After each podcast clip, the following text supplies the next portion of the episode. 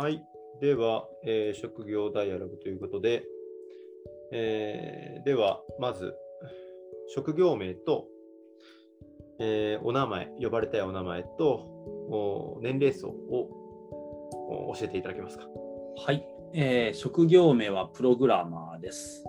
えー名前、ザーちゃんと呼んでください。ザーちゃん、はい。はいで、年齢層は30代です。30代ですね。はい。えープログラマー、ザーちゃん、30代の方。はい。よろしくお願いします。お願いします。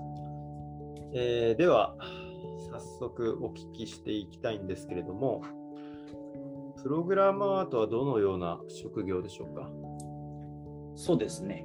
えーっと、まあ、プログラミングをするのがプログラマーなんですけれども、ええじゃあプログラミングとは何かっていうと、え意外と人によって多分何をもってプログラミングとするかっていう想像が違うと思うんですね。人によって。人によって。はい。えうん、例えば学校の先生っていうともうすごくイメージしやすいと思うんですけどプログラマー、ええプログラミングっていうとね結構プログラマー自身の間でもえうんいろんなプログラマーのタイプがいて、あのその仕事のカバー範囲が全然違ったりするんですよ実は。でうんうん。えーっと僕の仕事で言いますとええ。もうあのーお客さんからどんなシステムを作りたいかっていうのを聞いてえであのー業務を分析とかからまず始めてええ。でどんなふうに今今抱えている課題は何かえを聞いてじゃあどんなシステムがいいかというのを一緒に考えてであの実際にプログラムを書いてソフトウェアを作って、うん。で、えー、と1回出来上がった後もずっと必要に応じてお客さんとお客さんがちょっとこここう直したいんですって言われたらじゃあちょっとこういうふうに改善していきましょうかみたいな。うん。ずっとこのソフトウェアと一緒に伴走していく形の開発をやっています。ええ。なので、ただ、あの、そのコードを書くだけじゃなくて、ええ。もうあの、なんだろう、もう営業、設計、うん製造、全部一人でやるような感じ。ですね。ええ。ああ。はい、そういうスタイルで、うん。あの納品のない受託開発っていうふうにうん呼んでるんですけども、ええ。そういう感じで、あのお客さんと一緒にずっと走り続ける、うんあの顧問プログラマーっていう感じ。顧問税理士とか顧問弁護士みたいな感じで、ええ。もう専属のプログラマーがつきますから、うん。システムのことで何かあったらあのなんか何でも相談してくださいみたいな。えそんな感じで仕事をしております。えなるほど。はい、今、その営業設計運用とおっしゃいましたっけ？はい、あ製造もですね。うん製造もですね。はい。営業設計、製造、運用みたいな。えー、大体こうさっきプログラマーっていうその職業自体はこう一人一人からなんかこう業務範囲だったりとか全然違うってお話だったんですけど大別するとこの営業設計製造運用っていう部分になってくるんでしょうか？えっとですね、うん。ほとんどの場合は、え製造だけを担当するプログラマーが多いと思います。結構多くの場合は。えうんで、えっと、設計もカバーしたりとか、あのええ運用もカバーする人も、まあまあ、そそれなりにはいますけれども、ええだけど、あのーなんだろうな、えうん。プログラミングって、あのなんかね、む難しいプログラミング言語をカチャカチャ打つことはプログラミングなんですけど、もちろん。ええあの僕の考えるプログラミングって、もうええプログラミングそのものが設計なんですよね。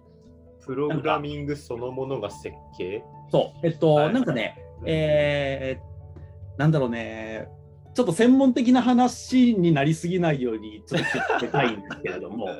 ええ。あの昔ながらのええ。ソフトウェア開発っていうと、うん。本当に設計、ちょっと営業とか運用とか一旦置いといて、まあ、え設計、製造だけでちょっとお話をしてみますと、ええあの何を作るかを考える人と、うん実際に手を動かす人がええ分かれていることが結構多かったんですね。あー設計っていうのが何を作るか考える人で、うんえー製造っていうのがそれを作る人ってことですね。そうです例えばあの建築士と大工さんみたいなうん。イメージですよね。あの、ええソフトウェア開発と建築ってちょっと、あのよく例えられることがあーそうなんですか。うん。えなので、あのーね、家を作る時とかもえうん。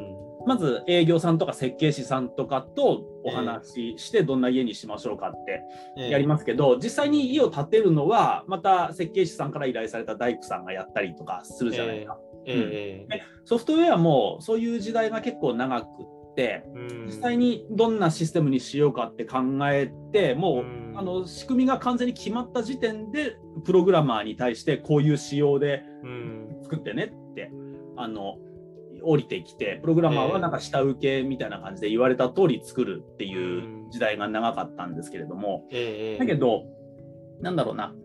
あのソフトウェアってうん。あのハードウェアソフトウェアって言うじゃないですかええ。ソフトって柔らかいものですかね。ハードって硬いものでもともええ。とソフトウェアっていうのは、うん。その柔軟にどんどん直せるよみたいなニュアンスを込めているんですよね。その名前そのものに。ええ。うん。だからその家を建てるってもうハードウェアを作るものなんで、まあ、しっかりと、あのね、し仕組み仕様を決めて、かえ。え完璧に設計してから作るっていうのはまあ理にかなってるんですけどえソフトウェアってうん。出来上がった後、あの直す直そうと思えば簡単に直せるし、え。なんなら一番最初にあの作り最初の開発も作りながら、うん。やっぱりこここうした方がいいんじゃないとかってその、ええ当初頭の中だけで描いていた設計がですねなんかちょっと作り始めるとやっぱこここう違うなとか、うん。こっちあんまりうまくいかないしこっちの方がより良いんじゃないみたいなのがうん。その製造の段階でなんか作りながらやっぱちなんかちょっとこうした方がいいんじゃないっていうことが非常に多いんですよね、うん。ソフトウェアをというものの性質上。えなのであのあらかじめ全部かっちりと仕様を固めてからその通り作るっていうよりも、ええ。え実際に作りながら仕様を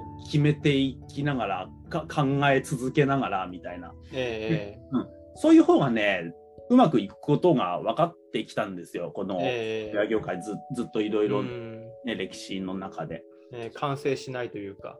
そうそうそう。えはい。そうなんです、うん。まあ永遠のベータ版っていうと言い過ぎなんですけど、えええ。とにかく常にソフトであり続けるために、うん。あのなんかねえーっときっちりと段取りを追って作っていくん。でうん。分業してここからここまでだけが自分の責務ですよとかってやるのではなくて、うん。実際に最終的に手を動かす人間がうん。だいぶ開発初期段階からお客さんと直接話して、えでこんな風にしていきましょうかっていうふうにですね、あの直接話を聞いてで自分が手を動かす人間があのうん。もうどんな仕様がいいかっていうところを最初から考えてええで自分で作って、うんでもう作った後あのなんかあってメンテナンスするとかねあのし数年後にシステム回収するとかですね、えそういうのも含めて全部うんあの同じ人間がやっていく方がもう良いものができるだろうっていうええそういうポリシーで僕たちはやっています。ああ、なるほど。それがあの最初におっしゃったコモンプログラマーみたいなのはいにつながってくるっていうことですね。そうですね。でだからこそこう、おまあ、もしかしたらマジョリティのプログラマーの人たちは設計、製造、特に製造っていう分野が主戦場かもしれないけれども、えーザーちゃんさんの場合は営業、運用自体もやってるよっていう感じですね。そんな感じです。うん、あのちょっとそもそもの話になるんですけども、はい。例えば今、えーまあ、お家作りのお話になって、設計が建築士で製造が大工さんということで、じゃあ、えーそれの最終的にじゃあお客様に渡すものが家だとして、はい。でハードウェアが家っていうその例えば分かったんですけれども、はい。ソフトウェアって何ですかね？そのプログラマーの方が作って提供しているものがあると思うんですけど、はい。まあ、これも無限の種類があるかもしれないんですが、はいえっと、今、パッとソフトって聞いたときに、じゃあ例えばはい。ゲームソフトとか、うん。なんでしょうね、えーじゃあいつも仕事で使ってるものとしたら、Excel とか Word とか、なんかその辺かなみたいなふうに思ったんですけど、はいはいはい。そのプログラマーの方が提供しているソフトウェア、要はし品物と言っていいんでしょうか、それとは何でしょう、まあそうですね。あんなんかこれもちょっと本当にいろいろと考えると定義するのは難しいんですけど、まあええうん。あのこの場ではシンプルに例えばもう、ね、スマホで使ってるアプリうん。だとか、パソコンでインストールして使うアプリだとか、えーあとは本当に Facebook みたいなね、うん。あのウェブサービスだとか、うん。あと会社であの会社の業務で使うための業務システムですね。自分の会社専用のシステム入れてるえ会社さんもかなり多いと思うんですけど、ーうん。まあ、とにかく、なんだろう、あいあいあのパソコン、スマホ、うんいろんなデバイス、電子機器で動動いているうん。中身は、うん。まあ、全部ソフトウェアですよね。うん。うんなるほど。だいぶじゃあ幅広くなってきますね、ソフトウェアのソフトウェアとは何かというと幅広い。うんうんまあ、その中で僕もその中で全部を手掛けてるわけではないんですけどね。ええうんうんうん。そうなると、その、どちらかというと、今、ザーちゃんさんが担当している領域っていうのは、なんかはいどっかで完成して、はい、どうぞってお渡しできるものっていうよりは、本当にこう、ずっとその組織がないしは何かがある限りは、運用を続けて、えー何かあればもう内容自体もそこに合わせてリンクを変に変えていけるようなソフトウェアっていうものを提供していらっしゃる。はい、そうですね。あの僕の専門は業務システムになります。うんあのどっかの会社さんが自社業務を効率化するためにえ使うシステムをオーダーメイドで作るっていうえのがうん多いですね。ああ、なるほど。やっぱりこう、ザーちゃんさんの今手がけている部分からのご意見で問題ないんですけど、はい。何かこうソフトウェアを逆ソフトウェアを作る目的を考えると効率化とかそういったものが多いんでしょはい。そう思います。あの、うん僕が担当してる業務システムに関しては、うんそうですね。うかうんあのやっぱり IT を使うことで、えなんだろう、面倒な単純作業みたいなものを極力うん。コンピューターに任せて、えあの、えなんか人間はもっとね、人間らしい、人間が頭を使ってやるしかないことをに注力してもらって、ええ。退屈なことは全部うんコンピューターにやってもらおうよっていううん。感じですね。なるほど、なるほど。退屈なこととか、うん。まああの本当になルールがはっきりしているけど正確さが求められるとか、うん。大量に裁く必要があるものとか、うん。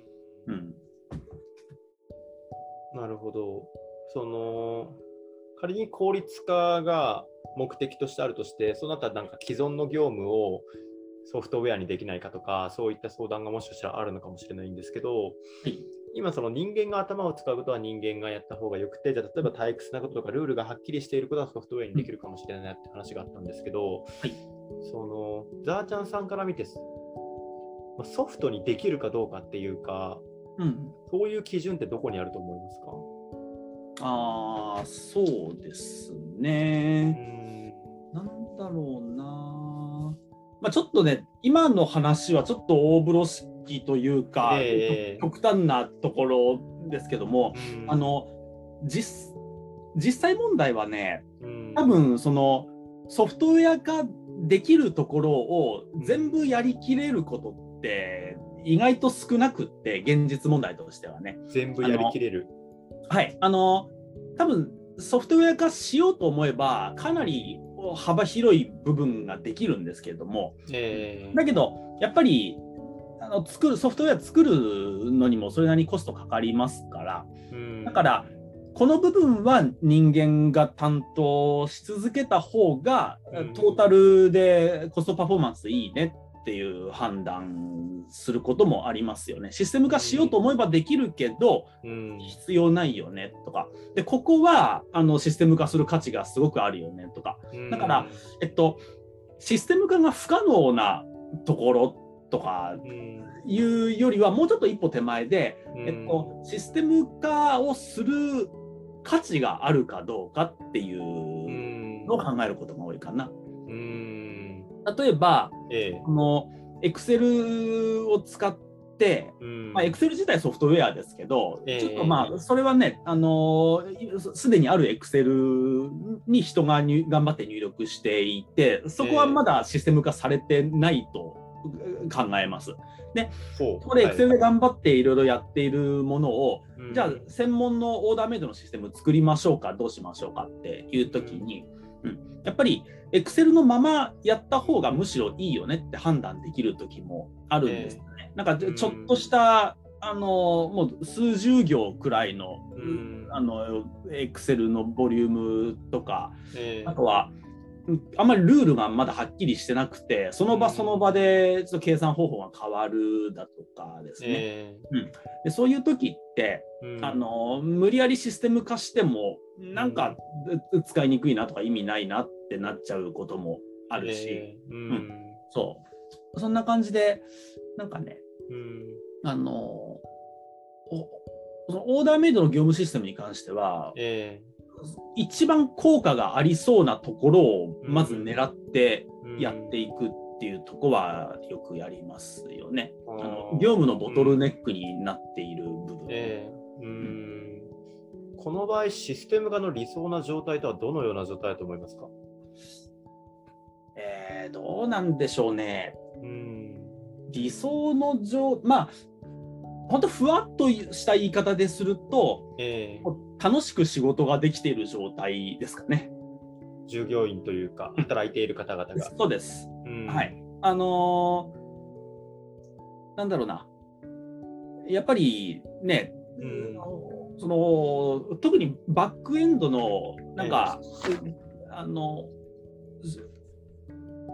売上の集計だとかうん請求書の発行だとか、在庫の管理だとか、うんなんかその例えば在庫の管理って何のためにするかっていうと、えあの製造業とかだったらあえの、うん。であの物を良いものを作るために在庫を抱えるわけじゃないですか。まあそのうん。販売業だとしてもそうですし、ええ。だからその在庫を管理したくてやってるわけじゃなくて、なんか目的があって、うん。あのそのために在庫がちゃんと管理できたらいいよねってうん。なるわけですよね。だから、在庫を作りたくてやってるわけではなくて、いい商品を作ろうとした結果、在庫ができたみたいな。そうそうそう、そええそのその順番だと思うんです。うんなので、あのそこで在庫を管理するのにすごい手間取ってしまって、ええ。あのそそっちのせいで、うん。もっとやりたいことが進まないみたいな、うん。在庫管理がボトルネックになってるせいで本業に集中できないみたいな。え今在庫の話だけしましたけど他にもまあいろんなことでそのバックヤードの業務がボトルネックになることが結構あるんですよね。ここでバックヤードってどんな意味でしたっけ、あバックヤード、えーっと、まあなんか、ななんだろうな、えうん。ーその、ほ本本来、うん。なんだろうな、じ事務所内での、ええ社内での作業みたいなイメージ。うん。ああ、なるほど、なるほど。うんうん。そんな感じですね。ええそうそうええええなんかこう、その、まあ、バックヤードの定義っていうよりは、どっちかというと、この、なんだろうな、本業というか、やっぱり主目的に対するサブ的な位置づけというか、あそうです。ええそういった感じで。すね。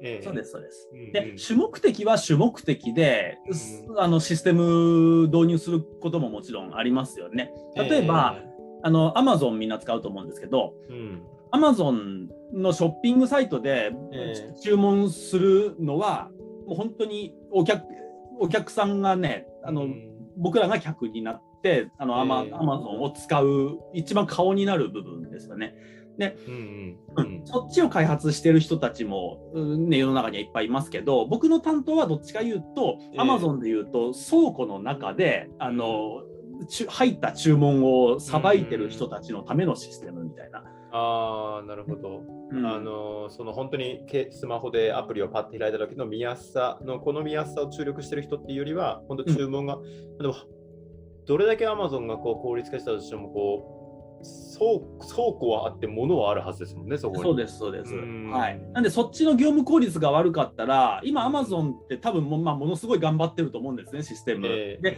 うんあのそのシステムはきっとしょぼかったら、うん注文して翌日に自宅に届くなんてことは絶対ありえないと思うんですよ。えーはい、なんか膨大にある在庫の中からどれかなどれかなって一生懸命探してねあの、ええどこから発送してどうするかとか、うん。うん。なんかそういうのをいいろいろとお表と裏でうん。セットになっていろいろやっていくえーのが、まあ、一番理想の姿ではありますけうれどもね。ん。やっぱりこうその本当はやりたかったことがなんかこうふうーんうんサブで生まれてしまったことに注力してしまってなんかこう手段の目的化しちゃったりとかそういうのはちょっとこうシステム化しちゃってやっぱりこう本当最初にやりたかったことに注力できるようにやるとか。はい。うん。っていうようなイメージ。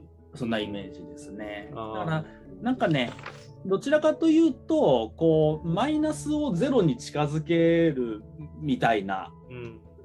うイメージが強いかなとは思いますけど、あーマイナスをゼロに近づける。と。うん、でもそれもやっぱりすごく大事な仕事で、えでそのね、バックヤードの業務のマイナスがゼロに近づくことによって、えうん。あの本業に注力できたとしたら、その先、えーどんどんね、頑張って、もうプラスにどんどんふいくわけですよ、あのビジネスとしてはね。ええ。うん。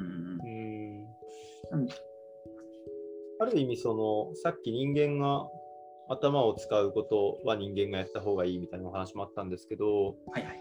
ザーちゃんさんが思うこれはシステム化できないなと思うこととかもしくはシステム化しない方がいいなと思うことってありますか、えーっと、そうですね。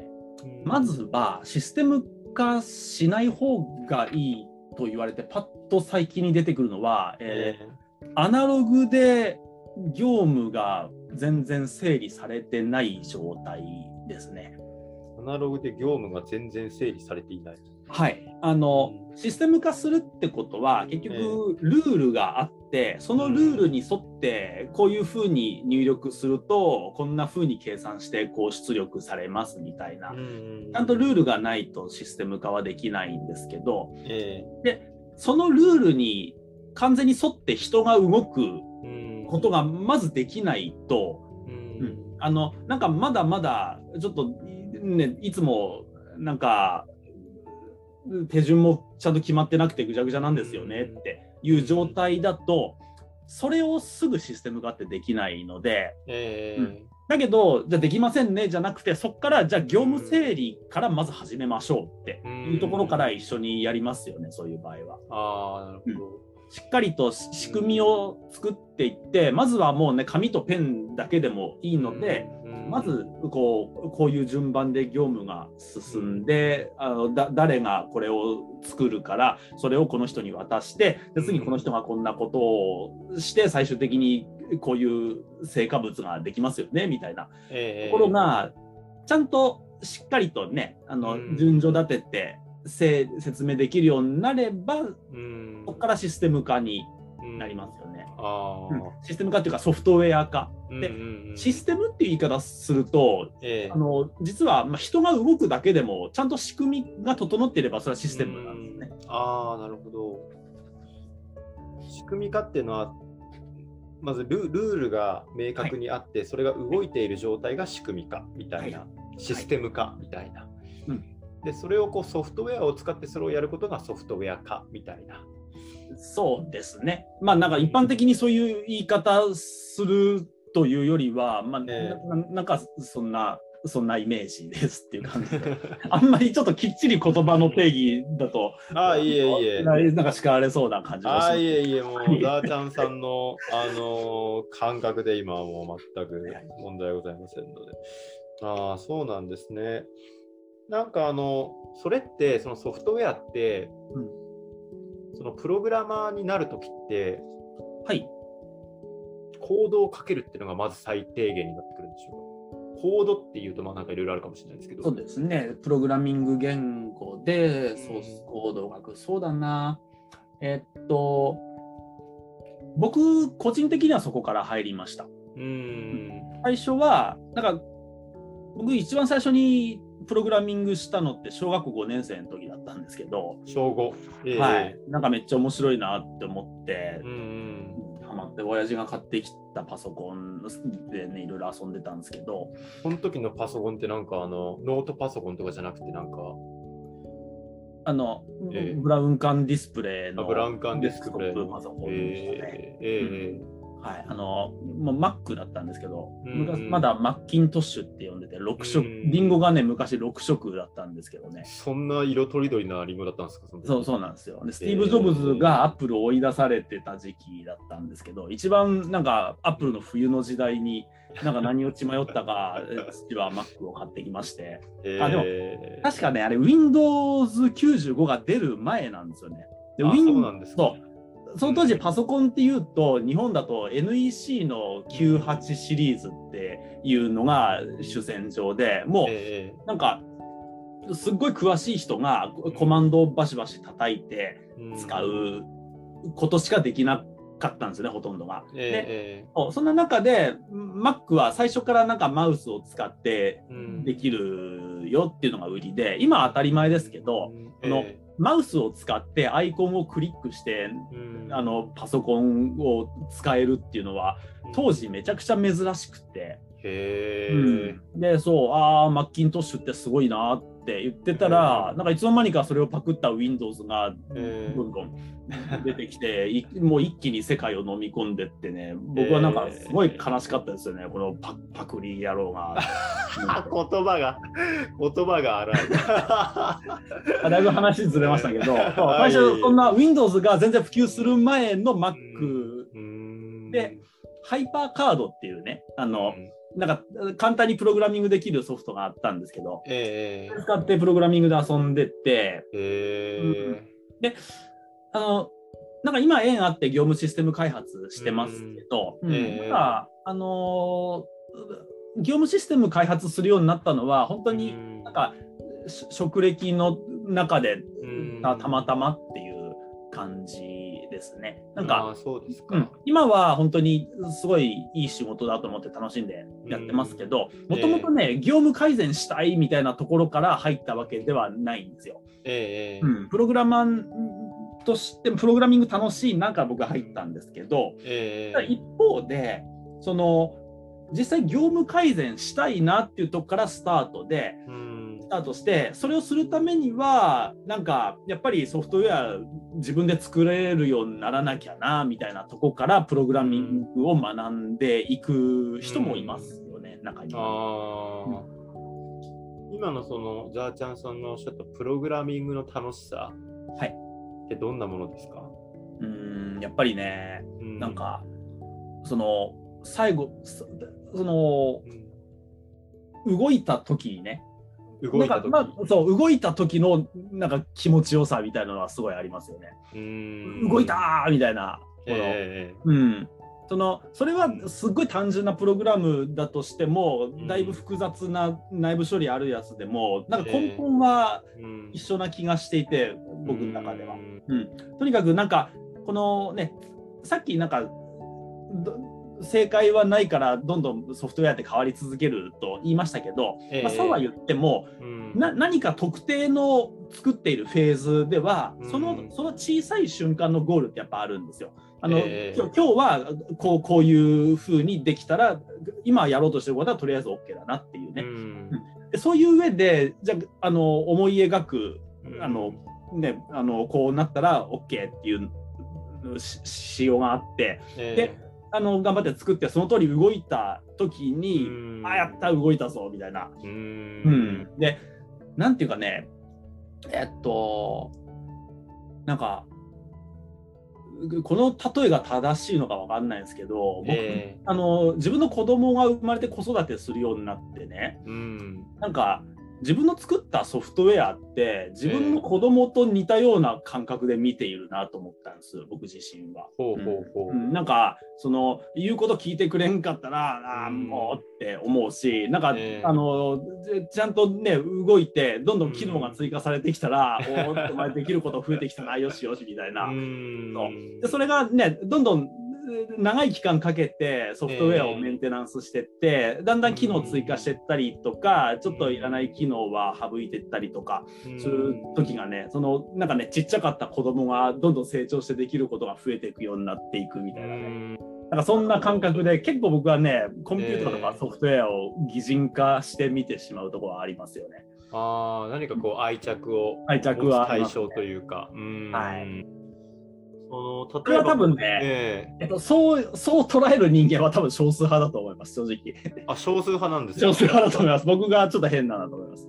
ええ。例えば仲間に聞いた話だと、ええ。あのそのお客さんと、うん。そそのね、えっと、同僚の主婦プログラマーがいるんですけど、主婦プログラマーがいるんですね。主婦えのプログラマー、で、その人はね、僕と同じような仕事をしてると、ええまた子供に例えるんですけど、今度うん。お客さんを子供に例えて、なんか、うん。もなんかね、子ど子供になんか教えて、うん。あのできるようになっていくのが楽しいみたいなのを、うん。ちゃんとどんどんお客さんをしっかりと教えて、お客さんがうまいこと業務整理とかできて、業務がうまく回るようになっていくのが、うん。あの楽しくって、うん。でソフトウェア自体はもうたただその手段ですという、お客さんを育てるためのうんあのソフトウェアがあるみたいな、割とソフトウェアそのものについては、うん。ドライな目で見ているプログラマーも多いです。うん。あーソフトウェアをもう本当にその単体のものとして見るか、それをお客様とのつながりとして見るかみたいな。そうですね、あうん。もちろん僕もね、つながりとしては見てますよ、もちろんね。ええ見てはいますけど、やっぱソフトウェアそのものとしても、うんなんかめでることができるんですよね、僕の場合はね。ー うんえー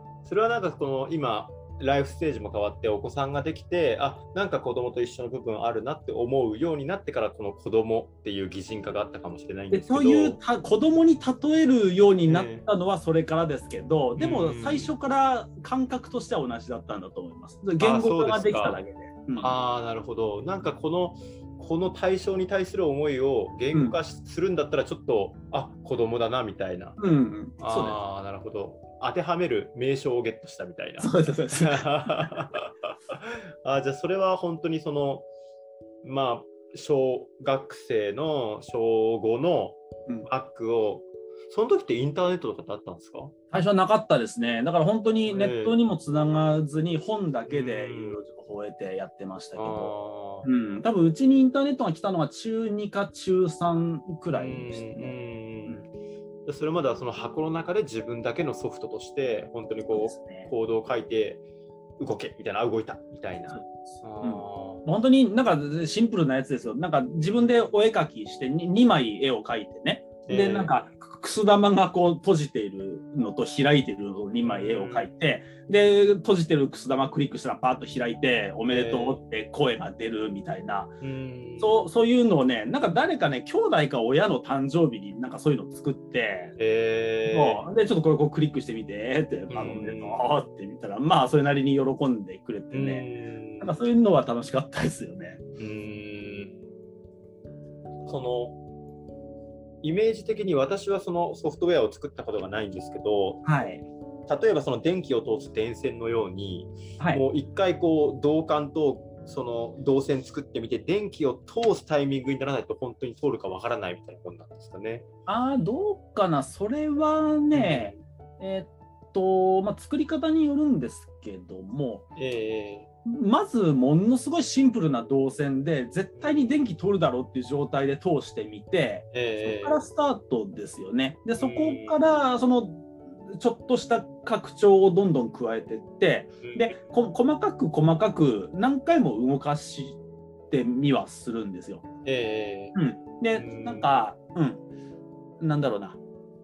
えーっと、そう、うん 100, 100件計算するプログラムが最終形態だとしたら、ー、うんうん。まずは1件だけ計算してみて、えー一一件だけすっごい単純な計算させてみて、うん。で次 OK ならいその1件それなりに複雑な計算をさせてみてそれで OK なら100件その同じ仕組みで計算させてみてみたいな、問題をね分割してちえ。っちゃく作りながらだんだんだんだんこう完成に近づけていく感じえですね。うん。なるほど。でまあ、さっきのだから細かいことだとうん。さっきの動いた嬉しいっていうのはそのちっちゃいのあのちちっちゃい機能ちょっとずつの全てのフェーズで、よし動いたよし動いたってありますよね。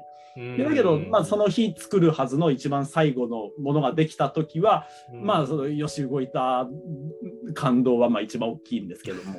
うんなるほど、なるほど。なんかあの、さっきソフトウェアは要はその、例えば家だったらもう大黒柱を通してしまった時にもうその大黒柱はもうここは動かないよねみたいな、まあ、そこからこうどんどん動かな動かない部分の方が少なくなっあ動かない部分が多くなってくるみたいな感じだったんですけど、ソフトウェアってなんかすごいこの柔軟みたいなあお話があった中で逆にプログラマーっていう職業の方たちって、はい、いろんなものが作れる反面、はい。なんか終わりのないはい大変さみたいなものも抱えてるんじゃないかなと思ったんですけど。ああ、分かってらっしゃる。それはね、ええ。確かにうん。僕の仕事ですごい大変な部分はそこだなとは思いますね。うーん。あの世の中のプログラマーは、えっと、その最初に言った僕の仕事はそうなんですけども、ええ。中には本当フリーランスで、うん。なんか、なんかのプロジェクト、大企業の一つのプロジェクトに、なんかね、傭兵みたいな感じで参画して、まあ、そこでバーッと作って、ものすごい成果を上げて、じゃあ、あと知らんからね、バイバイって次の現場に行くみたいな、そういうゴルゴ13みたいなプログラマーも、ゴルゴサーティーみたい。あ、うん。そうなんですか。そう。えそういう人にとっては、そのうん。長いことメンテナンスする苦しみとかみたいなの多分なくて、うん。あのうん意図的にそうどんどん新しいところをええ。やっていくんでしょうけど、うん僕らはあんまりそれは良しとしてなくてうん。確かにずっとね終わりがないのは、うん。まあ大変ではありますよもちろん。ええ大変ですけどね。うん。やっぱりねなんかだって人生もずっと続いていくじゃないですか。それは終わりはありますけど、うん。だけどねどうせ死ぬからって投げやりになるわけでもなく、うん。まあ毎日毎日ね楽しいことも辛いこともある中で、ええこう今今ある辛いことを、まあ、もうちょっとマシにしながらね、うん。いよより良い人生になるように、まあ、一生懸命みんな生きてると思うんですけど、ええうん、ソフトウェアの開発もそんな感じでやっているっていう感じですね。うん。なるほど。そうですね。まあなんかもう修正できなくなったソフトウェアってもはやソフトウェアじゃないよねみたいなこともありそうですね。ありますね。思。いいや、ま本当おっしゃる通。り、うん。それはハードウェアと呼ぶとまだ語弊があるけど、ええ決してソフトじゃないですよね、修正できないソフトウェアって。うん。だから、で、そうそう、修正しやすくするためには、やっぱり常にうん。修正を加え続けないと、うん。うん。なんかね、凝り固まっちゃうというかね、うん。あのずっと放置してるとどんどん直しにくくなるようなところありますよね。ああ、なるほど。うん。またあれですね、その、はい。さっきの主婦プログラマーの話じゃないですけど、そのやっぱりこう、専門家として呼ばれはするんだけれども、結局その、まあ、仮に付き合っそのプログラム自体と付き合っていくとしても、そのプログラムを実際にこう所有する方たちのなんか人に対する教育も結構なさる必要があるのかなと思ったあります。いや、本当セットです、それは。あ、セットですか。あー全然なんかこう、プログラマーだからパソコンと向き合ってればいいよねっていうことは全くないっていう。はい、あの僕の考えるプログラマーとしてはそうです。ええもうね、どっちかというとサービス業だと思いますよね、プログラマーってのは。サービス業？はい、ソフトウェアっていうサービスをお客さんに提供する、あの仕事だって思ってます。うん。うん、だから例えば寿司職人ね。あの、ええ。美味しい寿司を握れるのは当然として、え寿司だけ握っててお客さんに対してぶっきらぼうにえーってやってたら絶対その寿司は儲からないじゃないですか。うん。まあなんかお客さんのことをしっかりと見てうん。なんかどんなんか本当ね熟練の寿司職人ってなんかよくよくなんかすっごいよく食べてる人は、うん。握りのねご飯の量ちょっとずつ増やしたりとかするらしいんですよ。なんあかそうなんですか。そう。でその隣の小食な人には同じ握り頼まれてもちょっとご飯少なめで出したりとかね。うん。できめ細かいなんかあるいろいろあるらしいんですけど。うん。そのね作る作る腕を磨くのはもちろんのことそれを提供す、何を出せばいいかとかあのうんどんなふうにお客さんとつ関係を作っていくかとかうんそれも全部セットでプログラマーのうん仕事かなって思ってます。うんありがとうございます。そしたらですね、うんと私からそうですね、最後の質問なんですけど、はい。うーん、プログラマーって言ってもいろいろ種類があると思うので、種類というかやっぱり請け負ってる業務範囲だったりとか、まあ、今のザーちゃんさんの立場、そのコモンプログラマーっていう立場でのご意見でいいんですが、はいプログラマーに向いてる人ってどんな人だと思いますか？おーなるほど。そうですね。うーん、えーっと、コモンプログラマーやってる人の中にも、まあ、いろんなタイプがいるので、ええっと、そうだな、まあ、こういう人は向いているって言うからといって、じゃあそうでない人は向いてないとは思わないでほしいんですけども。ー、、えー、え。うん、やっぱりね、なんだろうな、あの、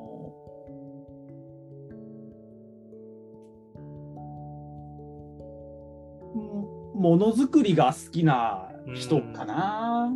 ー、ものづくり。うん。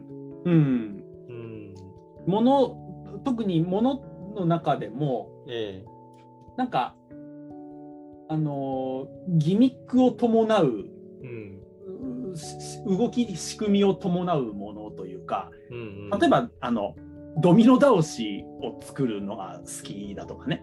えうん、なんかああいうこうこうこう動いたらうんこうなるみたいな、ー、うんそういう仕組みを考えて組み立てるのがうん、好きな人はねうん。プログラマーに向いてるかなって思います。なるほど。その壺単体を作るっていうよりは、なんかこう、ピタゴラスイッチみたいな感じで、こう、仕組みも含めて何かを作るみたそいうな。そうですね。うん。はい。でえっとそうそうそう。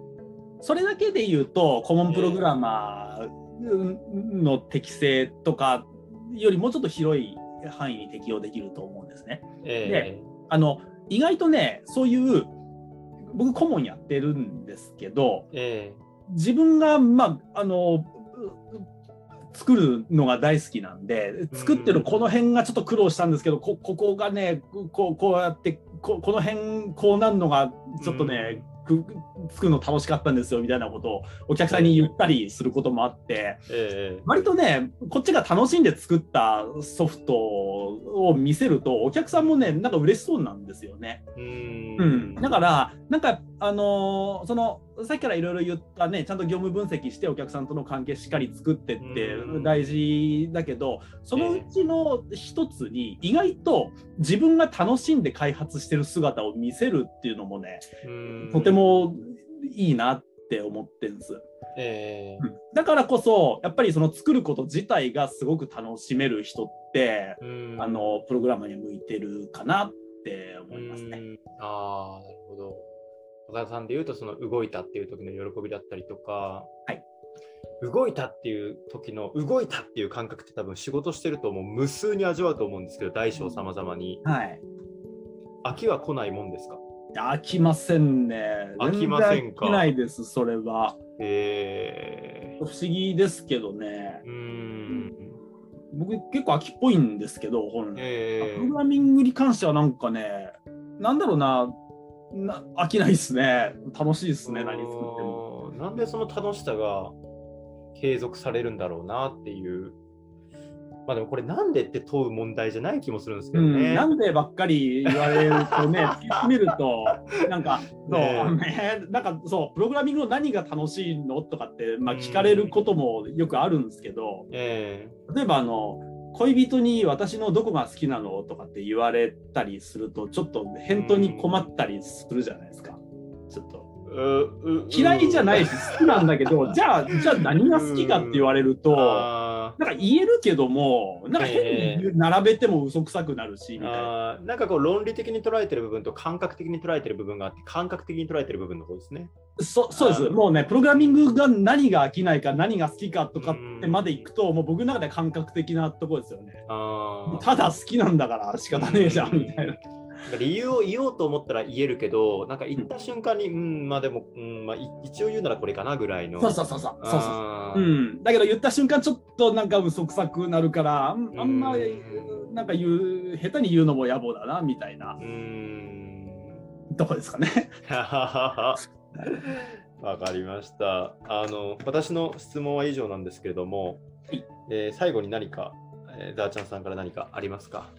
ああそうですね。うん。あのー本当どんな人がこれ聞いてるかは分かんないんですけどもし、あのプログラマーになりたいなとかって思ってる若い人がいた、ら、もう本当にプログラマー楽しいから、ね、あのどんどんうんやってみればいいよって思いますが、うん。思いますがええ思いますが、最近結構ね、ええ。そのプロなんかプログラミングを覚えて年収1000万みたいな広告がバーンっていうああ、えなんか見ますよね見たことありますね。あれええすげえ嫌なんですよ。あ嫌なんですか？ええそう金ありきで、うん。そのプログラマープログラミングを覚えたらきっと儲かるんだなっていうのありきでうん、始めるときっとうまくいかないなって思います。うんだから、あのもちろん一流プログラマーはねちゃんと稼げますよ。だけど、えまずは本当に自分がプログラミングやってて楽しいかどうかっていうそこからスタートしてほしいなって思いますえね。うん。うん、でプログラミングはおすすめプログラマーになるのは僕はおすすめだけどでもやっぱり楽しめない人は向いてないとも思うんですよ。うん。うん、だからそのなんかね自分がやってて本当楽しいからもうこれずっと続けていきたいってうん思う人にぜひプログラマーになってほしいなってうん思いますうね。んうん、開発をして得るものに対する楽しさではなくても開発そのものに対する楽しさっていうことですね。そうそう。それ、やっぱそれ持ってる人強いですよ。うん。なんかあの、ちょっと私は詳しいことはわからないんですけれども、プログラマーになりたい人が、プログラマーになるにはどうすればいいんですかって聞いてきたら、どうしたらいいって答えると思いますか？ああ、そうですね。